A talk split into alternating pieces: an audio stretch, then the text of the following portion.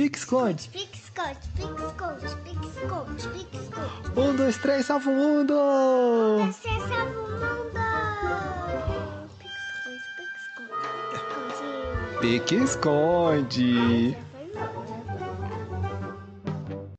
Senhoras e senhores, põe a mão no chão. Senhoras e senhores, pulem de pé só. Senhoras e senhores, sejam absurdamente bem-vindos ao Pique Esconde, um podcast para quem gosta de crianças e é criança, assim como eu, Zé Bittencourt, e meu companheiro de jornada, Diego Laco Moreno. E hoje iremos continuar nosso bate-papo sobre terapias naturais para as crianças, com a supernaturóloga e terapeuta emocional Clara Quinto. Então, esquenta o chá e aperta o play para escutar. Voltando então à pergunta do chá. Diga lá. Sim. Diego perguntou, Diego perguntou se o chá de saquinho é a mesma coisa que um chá feito da erva natural, se ele é terapêutico. A resposta é não. O chá de saquinho, ele é para um chá da tarde, para um chá de consumo assim, né, do dia a dia, mas ele não tem um efeito tão terapêutico como um chá feito com a erva da planta, com, é, com a flor, com a folha, né? Então, o chá terapêutico ele tem que ser feito com a erva e ele tem dosagem correta, forma correta de se fazer. Ele não deve ser adoçado, ele não deve ser guardado para depois. Então, tem várias especificações. Hum, muito interessante. Gostei das dicas, hein? Vou passar aqui em casa para que a gente não cometa alguns equívocos. Muito importante. A gente gosta muito de chá aqui. A gente tem um costume tradicional de beber bastante chá, mas é importante essas coisas, de não deixar o chá para depois e coisas do tipo. Muito bom saber. Hein? Sabe uma coisa? Quer ver? Vou fazer aquela pergunta tradicional. Eu posso fazer o chá, que aí eu já faço logo de litro, e colocar na garrafa PET verde e colocar na geladeira e bebendo de pouquinho? Não. Primeira coisa, a gente, um chá terapêutico, a gente não deve tomar um litro dele. A gente deve tomar no máximo três xícaras de manhã, de tarde e de noite. Segunda coisa, o chá é para ser tomado uma xícara de chá apenas nesses três períodos. Quando a gente faz um litro de chá e vai tomando ele ao longo do dia, mesmo que a gente guarde ele na geladeira, ele perde efeito terapêutico. Aquela, aquele chá começa a passar por um processo de oxidação e o, as, os princípios ativos mudam, modificam, já não são mais o mesmo depois de algumas horas. Então, ele não terá mais o mesmo efeito terapêutico, pode até trazer prejuízos para a saúde. Eu vou dar uma experiência minha com chá. Olha só. Eu tive um tempo atrás, fiz um tratamento para o fígado e tal, e eu tive que fazer um tratamento muito sério. Tal. O Zé até lembra, lembra quando eu estava lá? Só para vocês saberem, eu fiz um tratamento um tempo atrás para hepatite C, fazer um tratamento quimioterápico muito intenso, agressivo. E depois que acabou o tratamento, tal, já estava pós, eu comecei a tomar chá de calêndula, porque a Clara pesquisou e viu que ela ajuda na produção natural do interferon, que é uma um, ajuda no nosso combate, no nosso sistema de defesa do organismo. Aí beleza, tal, não tomei tanto. Aí depois de um tempo, isso é bom para quem tem crise de ansiedade, ó, vale a dica. Gastrite, quem tem ansiedade fica com aquela queimação no estômago, calêndula. O que, que eu fazia? Eu usei essa dica, ela me orientando, eu fazia o chá de calêndula e tomava antes de dormir, tomava durante o dia e fazia o chá com erva seca, fazia no jeito que ela ensinou, e aquilo me ajudou mais do que qualquer Eu não tomei homeoprazol, eu não tomei nenhum outro medicamento, não houve essa necessidade. E a calêndula que eu fiz. Ah, e aí vou fazer a pergunta, já usei a calêndula por um tempo e me ajudou. Eu posso tomar o chá medicinal por quanto tempo? Dois meses seguidos, o resto da vida e está tudo bem? Não. O chá medicinal ele deve ser tomado por, no máximo, um mês seguido. O ideal mesmo é que a gente tome por 15 dias, aguarde uma semana, depois volte a tomar e aí vai fazendo essa, esse tempo, esse período de descanso, porque o corpo ele começa a se acostumar àquele princípio ativo e ele já não tem mais o mesmo efeito terapêutico, além do que pode começar a ter efeitos tóxicos para o organismo. Então, o ideal é tomar 15 dias para uma semana, 15 dias para uma semana, para uns 15 dias, volta a tomar, no máximo, no máximo, 30 dias seguidos. Uau! Agora, sensacional. Que Uou, uou, uou. Parabéns, hein, rapaz? Muito bom. Que profissional você tem no lar, hein? Meu Deus do céu, hein? Já, já vou até falar o seguinte aqui, ó. Como nós estamos num momento pandêmico, vale a informação. Imagina que isso é só a pontinha da pontinha do iceberg. Porque eu posso falar, porque eu já vejo ela fazer isso há muito tempo. A Clara dá um curso de plantas medicinais aromaterapia também. E olha, todo mundo, eu vou falar, não é porque minha esposa não, mas manja muito, mas eu vejo todo mundo que faz o curso fica impressionado, porque no curso ela ensina a fazer chá, a fazer pomada, a fazer emplastro, a fazer xarope. Xarope, não, eu não sou xarope, mas enfim. Inalação. E aí dá para fazer tudo isso. Então, ó, já fica a dica quem tem interesse aí já fala, ah, eu quero muito fazer eu um. Já vou ficar tranquilo, eu coloco aqui na edição. Eu coloco aqui na edição bonitinha a arte, logo, fiquem tranquilos, viu? Pode deixar que eu faço isso. Agora, voltando a dois assuntos muito que são importantes, as mães sempre perguntam, tá? E como o pai também vão perguntar.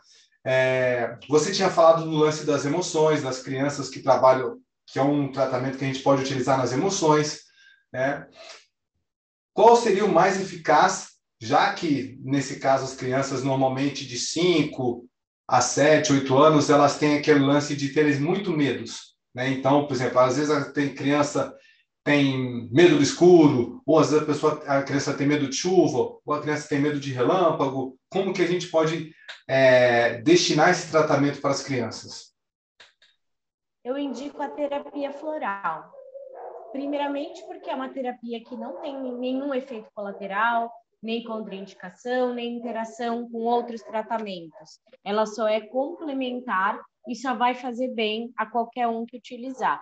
E como eu disse no início, a terapia floral, ela tem um efeito muito eficaz, rápido e eficiente nas crianças, porque elas não têm ainda as emoções cristalizadas. Então, todas essas questões de medos, agitação. Hoje mesmo, uma pessoa me perguntou é, se era indicado a terapia floral para uma criança que está extremamente agitada devido ao isolamento. E sim, é muito bom. Não é só para uma questão patológica, né, emocional, por um desequilíbrio emocional, mas simplesmente para trazer aquele, aquele, aquela calma, aquela, aquele foco, porque as crianças estão realmente com esse isolamento ficando muito agitadas, perdendo foco com a aula online, e o floral ajuda muito. E, claro, complementa, complementando com o uso dos óleos essenciais, que a gente também pode utilizar né, para as crianças. Então, a lavanda. Para criança acima de seis anos, a gente pode usar o óleo essencial de capim-limão, que é conhecido como óleo essencial do estudante. Por quê? Ele diminui a agitação mental, aquela ansiedade e traz foco, ativa a memória, né? Então, ele é muito bom para momentos de estudo, para essas crianças que estão agora estudando no online. Ah, que bacana! E uma outra coisa legal que você falou, muito obrigado. Uma outra coisa legal que você falou, é, eu fiquei curioso agora, você falou do lance da criação da memória afetiva, né? De repente, quando ela linka, quando cria a sinapse de algum de algum cheiro particular. E você falou que dependendo da, da situação, se for uma situação negativa, vai ser uma situação negativa para sempre. É possível com tratamento quebrar é, essa corrente negativa que teve para transformar e para ressignificar ou não? Ou a gente não consegue? Conseguimos. Então a gente tem que tem várias formas né, de fazer isso. Inclusive, agora é, eu estudei uma nova, uma, um novo método, que é a terapia emocional, que ela não é tão indicada para criança, né? ela é mais indicada para adolescentes, adultos, idosos, mas ela faz justamente essa ressignificação de memórias né, negativas na nossa vida. Só que a criança, a gente consegue trabalhar isso com a terapia floral. porque a gente consegue limpar essas memórias com os florais, né?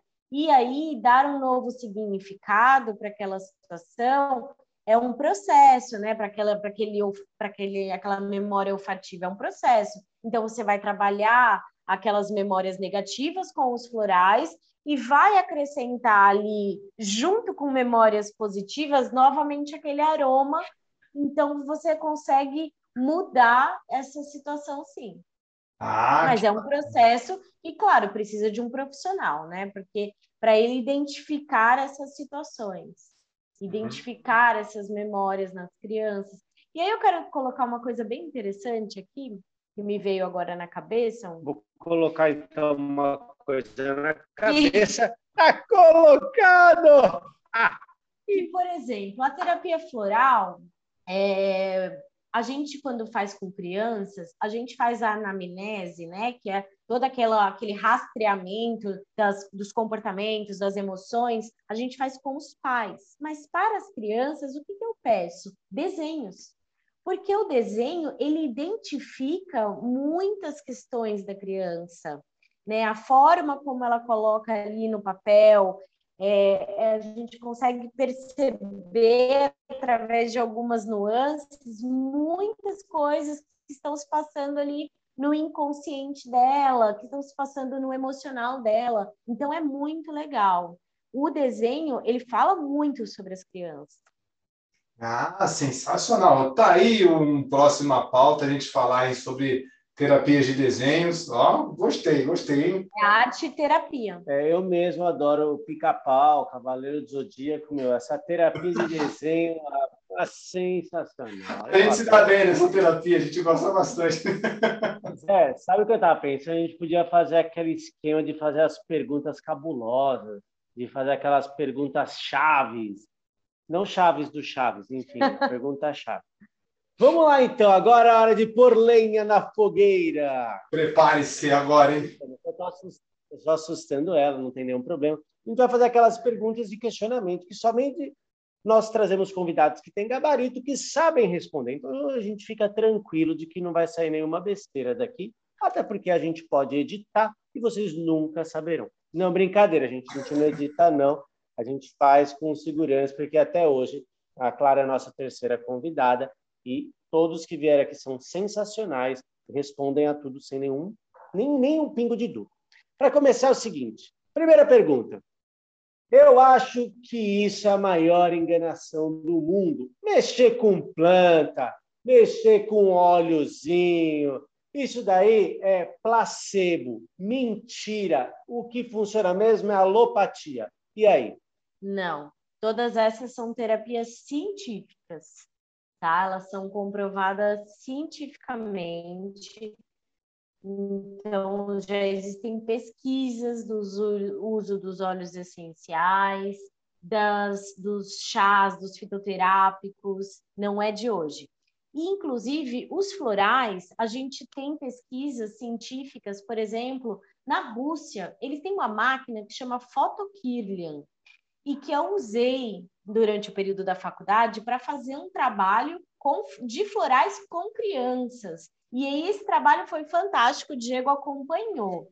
A Photokirlian, ela consegue captar o campo energético, bioenergético. Abate uma foto. Da, da ponta dos dedos e através do suor, ela consegue captar situações, a, a, a condição energética e a condição fisiológica daquele indivíduo. Eu vou dar um e exemplo foi... só para vocês entenderem como é que sai a foto. Para quem assistiu o desenho Dragon Ball, sabe quando ele se transforma, vira um Super Saiyajin, sabe aquela rainha em volta dele? E fica um monte de pontinha brilhante? A foto sai assim, com pontas, como se fosse uma luz em volta, e ela mostra pontas em determinadas situações. E aí, foi muito interessante esse, esse trabalho, porque porque o, eu fiz com crianças de uma ONG, onde elas eram crianças de uma, uma situação é, muito ruim. Vulnerabilidade, vulnerabilidade social. social. De uma favela, na verdade, em São Paulo. E elas eram crianças, assim, não abandonadas, mas que os pais, muitas vezes, é, batiam, elas ficavam o dia inteiro fora de casa. Então, ela, essa ONG acolhia essas crianças é, para ter uma vida um pouco melhor ali, ter um cuidado para serem alimentadas, ter um mínimo de estudo. E aí eu fui fazer esse trabalho lá para justamente identificar a ação da terapia floral em crianças. E aí a gente fez a foto Kirlian antes e depois deu fazer uma de eu é, fazer uma fórmula específica para cada um, né? Fiz uma fórmula específica para cada um. Eles tomaram essas fórmulas e eu também pedi desenho para eles. E assim, foi impressionante. Além disso, eu fiz a anamnese com os pais também. Foi impressionante o resultado. Primeiro, eu vou dar um, um exemplo assim que foi fantástico. Uma criança, ela desenhou para mim. A mãe falou que estava tudo bem, que era tudo bem, que a criança é, era bem tratada em casa, que estava tudo certo, só que ele era muito quieto, né? Essa era a queixa dela. Eu fiz uma fórmula tal, mas quando eu fui olhar o desenho dessa criança, ela desenhou a mão do pai enorme, desproporcional a todo o resto. E aí a gente faz o que com a criança? A gente não é a gente que identifica o desenho, a gente pergunta para a criança. Então eu falei, por que, que você desenhou a mão do seu pai assim tão grande? E aí ele falou, ah, porque ela fica assim quando ele me bate, ela fica desse tamanho. Então, a gente consegue, através dos desenhos e, e conversando também com a criança, para ela identificar, para ela me dizer por que, que ela desenhou daquilo, é, muitas informações. Então, aqueles desenhos muito agressivos, é, com cores muito fortes e vibrantes. E aí, no pós, esse menino desenhou, por exemplo, eu me lembro perfeitamente, ele desenhou uma ilha. Num, a gente deu o floral por 30 dias e eu pedi novamente os desenhos e fiz novamente o, a foto Kirlian. Ele desenhou uma ilha no meio do mar, assim, com um coqueiro. E aí eu perguntei para a mãe, ele já foi para a praia? Não, nunca foi para a praia. Claro que ele pode ter visto filmes e tal, mas olha a diferença, né, de desenho de uma situação para outra. E a, a foto Kirlian me mostra o campo energético, toda a reconstrução do campo bioenergético, porque você está aqui, ó, o Diego está aqui, mas o, existe um campo energético em volta dele que a gente não consegue ver, mas que essa máquina russa consegue captar.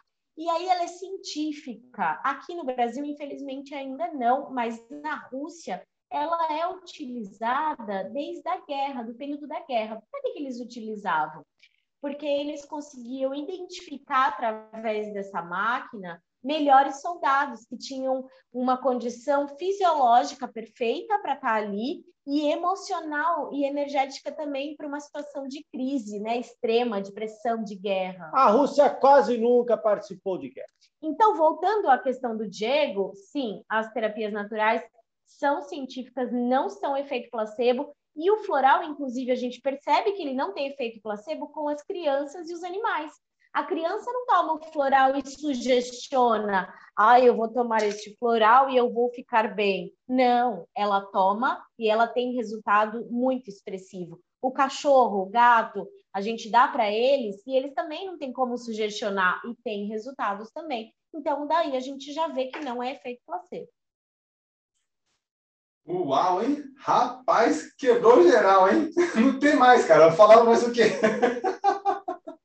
Vamos lá, vamos lá. Como é que a gente está aí? A gente tem tempo ainda? Temos tempo. Fé em Deus, DJ.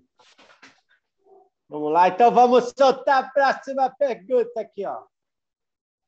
É verdade que eu posso fazer o meu banho e que todas as plantas vão me curar a partir do banho, porque eu aprendi isso, que o banho das ervas, ele vai curar tudo. Não, é errado. Tá? O banho de ervas, ele tem finalidades.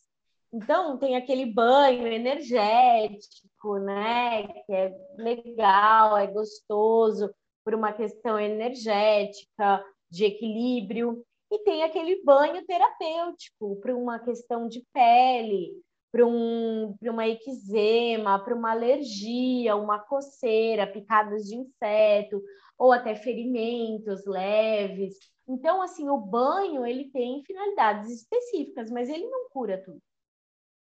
Até o banho de assento. Você sabe, ó. Agora é, é verdade isso daqui, ó. É verdade mesmo, é sério. O banho de assento é uma das coisas antigas, mas tem os fundamentos. E agora preste atenção para você, não adulto, que a gente sabe que problemas de assento para adulto estão relacionados a algumas questões, que pode ser hemorroida, pode ser um oxiurus, pode ser algumas outras questões. Nós vamos falar de criança. Banho de assento para adulto é outro podcast.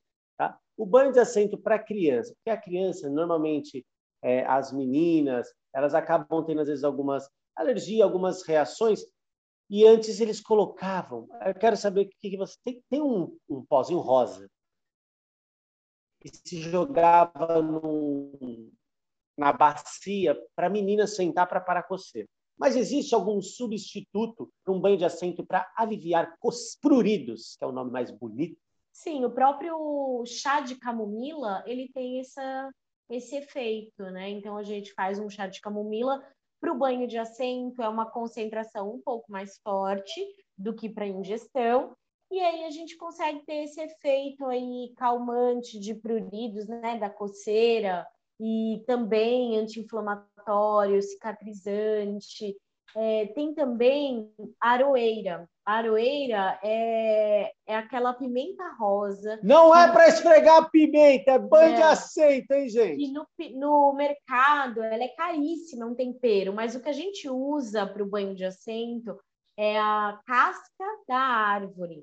Então, é a aroeira, a casca de aroeira, ela tem um efeito muito bom para banhos de assento, para questões assim de é, corrimentos vaginais, por exemplo, coceiras, né? É, e, não, e não é só o adulto que tem, criança também tem, tá? Por, mal, por má higiene, pode ter ali uma cistite, então ela também é muito boa nesse sentido, tá bom? A aroeira, a lavanda e até a própria calêndula que o Diego já falou do chá que ele também a calêndula tem muitos efeitos. Ela é maravilhosa e um deles também é para o banho de assento. Ah, e aí, Zé, você tem alguma para mandar? Rapaz, eu tô em... É que assim, ela vai falando, eu vou imaginando todas as séries situações que você já passou. Você, você fala, ah, então eu tinha que ter visto isso, ah, eu tinha que ter feito aquilo. Você fala, hum, Mocoronguei. Agora eu vou mandar uma. Eu vou mandar uma que eu quero ver. Então, Só assim. você tá fazendo. É porque perguntas. sou sempre eu que faço advogado do diabo no programa. O Zé é o bonzinho, o Zé é o cara. O Zé é o, o âncora. Eu sou o mala. Então, eu sou o cara que causa, que a ideia de causar o terror. Eu sei. E eu só estou fazendo você do meu lado, porque se fosse professor de jiu-jitsu, as perguntas também iam ser mais difíceis. Já pensou? olha, eu sei que ele está ouvindo aí, grande sensei, Carlos Almeida. Grande sensei. Mas olha só, você tem a pergunta para fazer? Não, pode seguir à frente, pode seguir na frente. Então, olha só. Agora, para você que é adulto e está curioso, falar assim, o que um, um produto natural ele como é que eu vou elaborar? Vou elaborar melhor a pergunta. 3, 2, 1. Quero que você fale sobre os efeitos alucinógenos das plantas, o quanto elas fazem mal. Só porque é natural vai fazer bem? Por exemplo, agora vou dar dois nomes de plantas, agora é uma questão para os adultos ouvirem. Que todo mundo brinca, todo mundo faz brincadeira, escuta, mas agora eu quero que vocês escutem a importância do, da questão alucinógena das ervas naturais. E nós conhecemos bem duas, duas situações, que é o chá de cogumelo, que todo mundo fala, e cannabis sativa, também popularmente conhecido como a maconha. E eu quero que você fale as questões. É natural, tá tudo bem fazer o consumo? Beleza? É proibido aqui no Brasil. O que você fala sobre. Não vamos falar sobre questões, aspectos legais e direitos, vamos falar sobre a questão fitoterápica das plantas naturais. Se é natural, não vai me causar nenhum efeito destrutivo? Não, elas sim causam efeitos destrutivos no cérebro, inclusive, e em todo o organismo, em todo o sistema. Porque a partir do momento que ela é alucinógena, ela tem um grau de toxicidade muito alto. Então, ela causa efeitos negativos, por exemplo, destrutivos é, no fígado, nos rins, não é só no cérebro, é em todo o sistema e órgãos vitais. Né? Altera a pressão arterial, por exemplo, então, não é assim, não é só porque é natural que está tudo bem utilizar. Mas tem uma questão que não é a minha área, aí vocês podem convidar alguém que trabalhe com isso, que é a homeopatia. Na homeopatia, por exemplo, vou dar um exemplo, não é a minha área, então vou dar só um exemplo. A gente tem a homeopatia de beladona. A beladona é uma planta, sim, alucinógena. Só que na homeopatia é muito parecido com o floral. Ela não tem ali o princípio ativo puro, ela tem o princípio ativo dinamizado.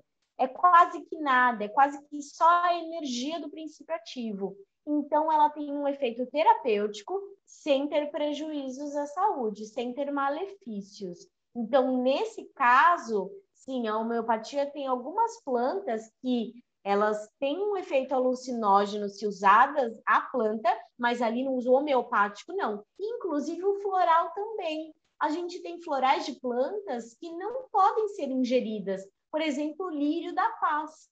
Mas o floral, ele não tem o princípio ativo da planta, ele tem apenas a capacidade vibracional daquela planta. Então, ela não vai ter um efeito colateral no organismo, tá?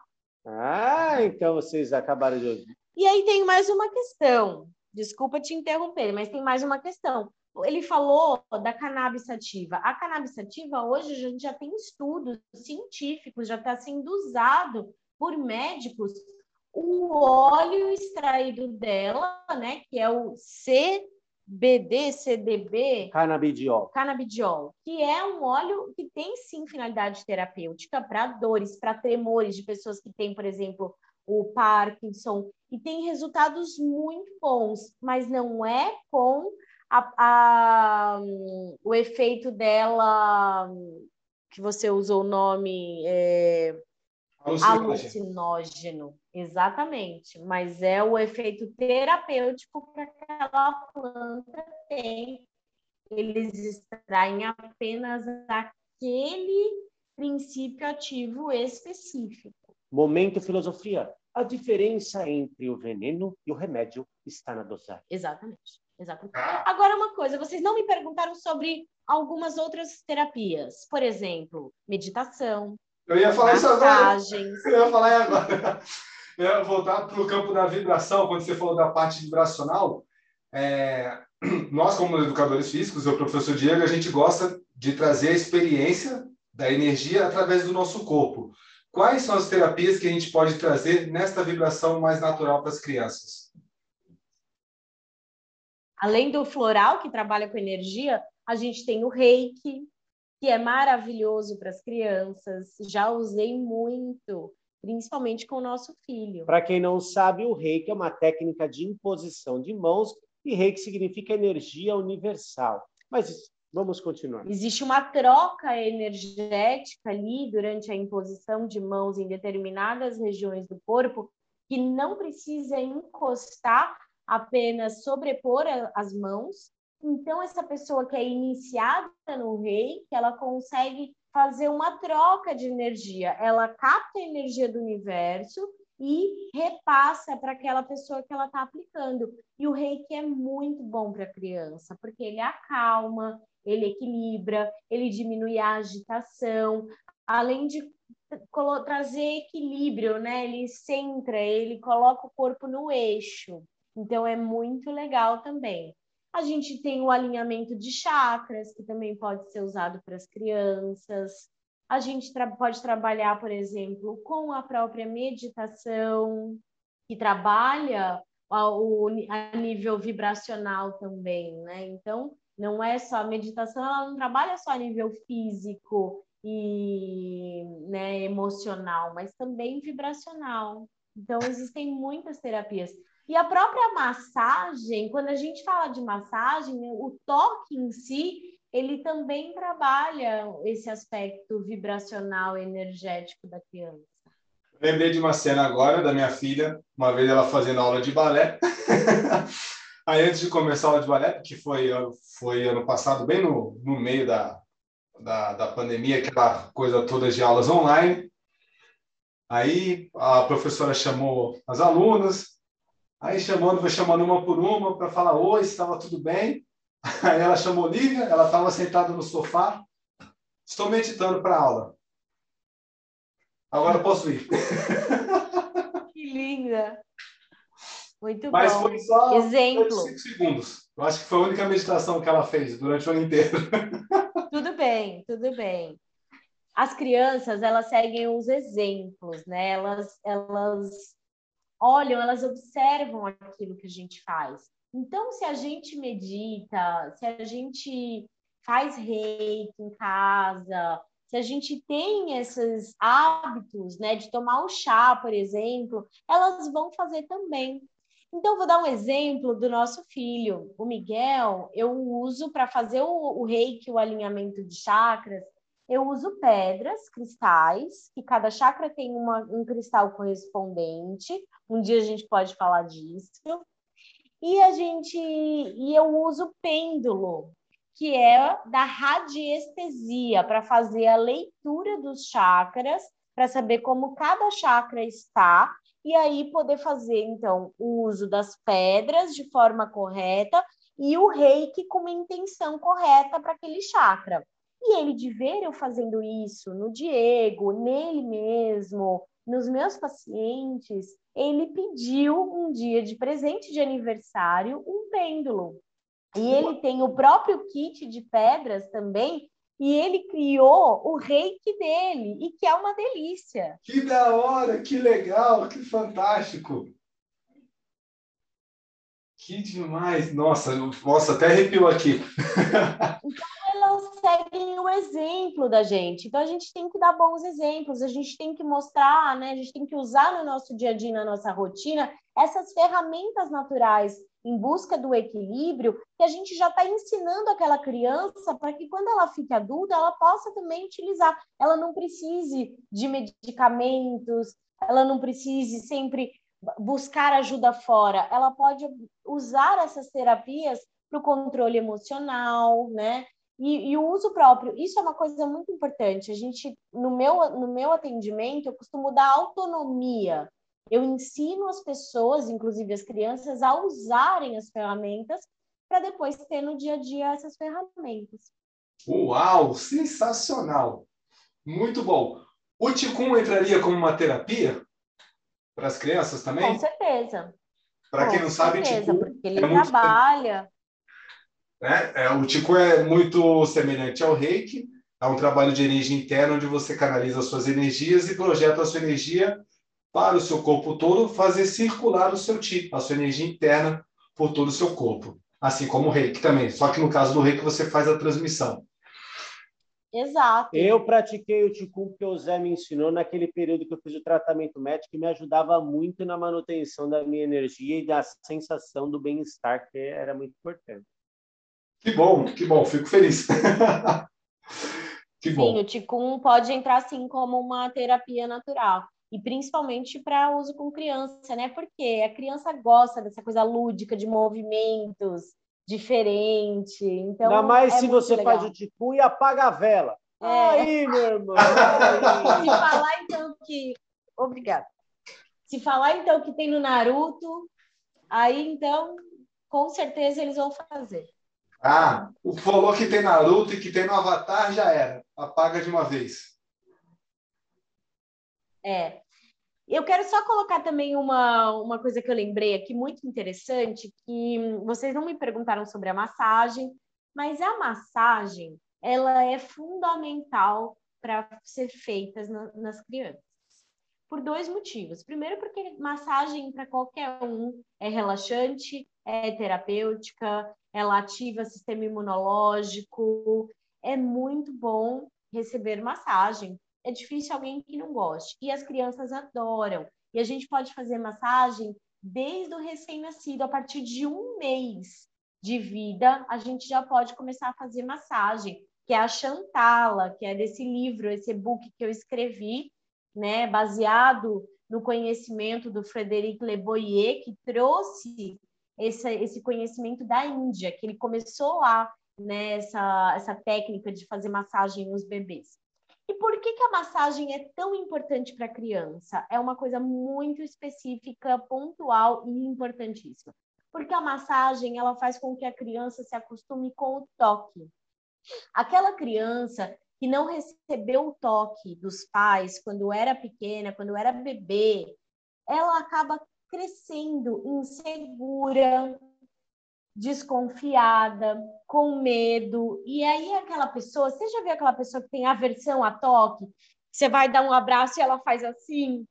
Então, essa pessoa provavelmente ela não recebeu toque quando ela era bebê, quando ela era criança. Então, se você tem esse costume, esse hábito e coloca na rotina do bebê e da criança um toque, uma massagem, que pode ser rápida, não precisa ter tanta técnica, se tiver técnica, melhor, mas se não tiver, é só um toque. Isso vai trazer um benefício para essa criança na vida adulta impressionante em relação a essa questão do toque, né? De gostar de, de receber o toque, de receber um carinho, de se acostumar com essa questão, porque isso é muito importante para o ser humano, né? Para a vida, a vida social do indivíduo e começa na infância. Beleza, já que a gente estava falando de vibrações e coisas do tipo, eu gostaria de perguntar uma coisa específica. Você estava falando do Miguel, que ele pediu até uma orientação com relação às vibrações. Olha só que eu estou mostrando aqui, ó. O povo. Professor Diego, você poderia esclarecer para as pessoas o que, que elas estão vendo ou o que elas estão vendo, por favor, obrigado? Para você que está nos ouvindo apenas, o Zé está segurando uma ponta de uma corrente e na ponta dessa corrente tem um cristal totalmente lapidado, deve ter, imagino eu, aí uns 10 lados, que tem uma função muito específica que não é ser um bibelô, ele tem uma função que quem vai explicar para vocês é a Clara. O pêndulo é uma ferramenta da radiestesia, que é uma ciência que consegue medir, captar, mensurar as energias no ambiente, nas pessoas, inclusive nos chakras, que são nossos centros de energia, que nós temos sete principais chakras e alguns outros também nas palmas das mãos, nos pés. E o pêndulo, além disso, ele consegue entrar em contato, ele é uma ferramenta que faz a gente entrar em contato com o nosso eu superior, com o nosso campo energético. E ele consegue, então, identificar, por exemplo, ele é um, como se fosse um oráculo. Você pode fazer perguntas para ele e ele te dá respostas de sim e não. Eu aprendi a usar o pêndulo quando eu era criança, desta forma, com a minha avó. Então, mas ela fazia o próprio pêndulo. Ela amarrava na correntinha, né, de ouro dela, a aliança. Ela prendia é, no fecho da corrente a aliança dela e aí ela usava para escolher, por exemplo, a roupa que ela ia usar naquele dia, a comida que ela deveria comer naquele dia. Porque o pêndulo ele fala aquilo que está que é mais próximo de você naquele momento, aquilo que o seu corpo precisa energeticamente. Então, ele te fala qual é a melhor comida para aquele momento, energeticamente pensando, né? Qual é a melhor roupa devido à cor dela, porque cor é vibração e ela emite uma onda vibracional. Então, ele consegue captar isso e dizer para você se aquela roupa é a ideal para aquele momento. E você pode usar para orar, como um oráculo, né? Então, será que eu devo fazer isso? E aí você pergunta para ele, e o movimento horário do pêndulo quer dizer que sim e o movimento anti-horário do pêndulo quer dizer que não.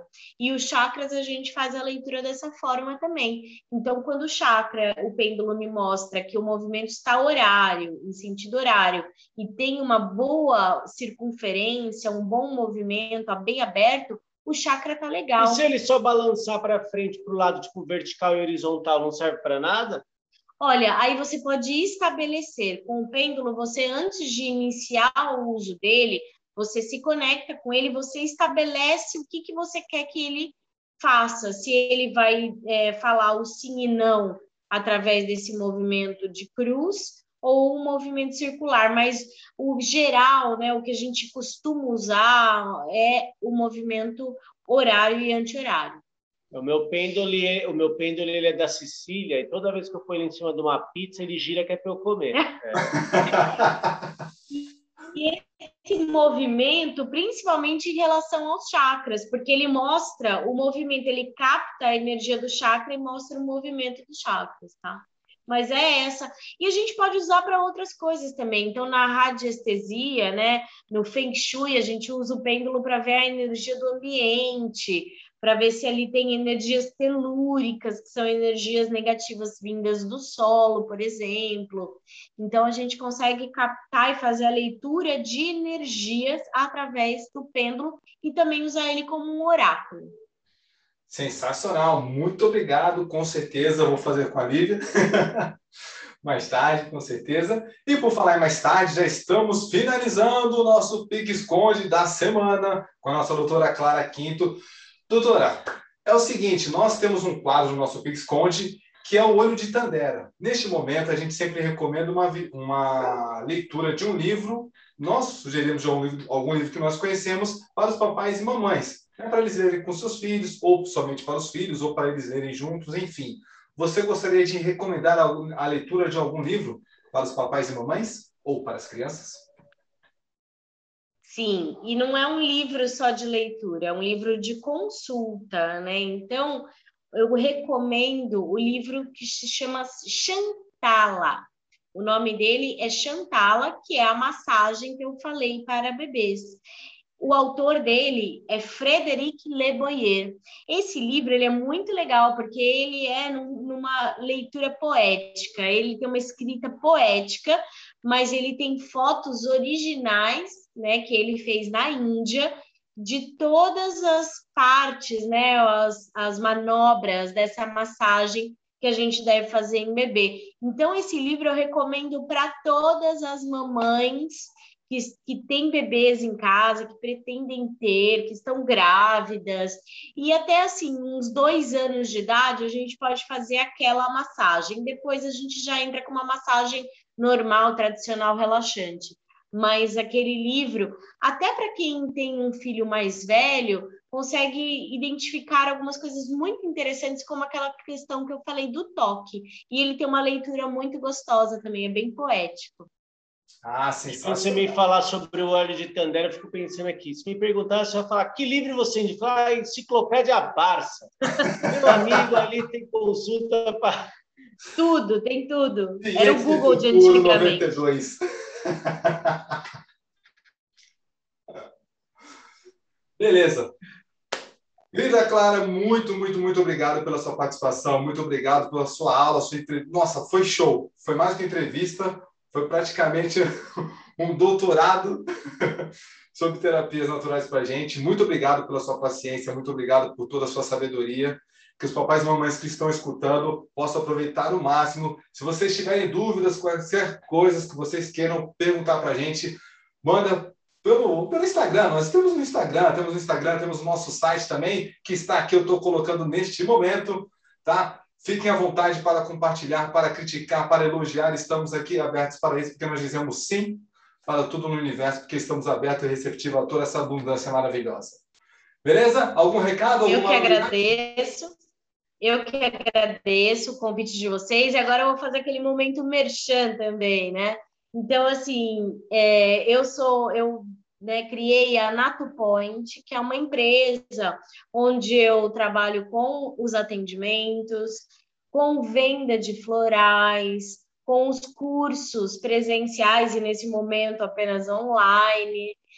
Então, se você quiser conhecer um pouco mais sobre o meu trabalho, entra lá no Instagram, arroba NatoPoint. Então, lá eu coloco dicas, eu falo um pouco sobre as terapias, eu falo sobre várias questões, não só para crianças, mas para adultos também.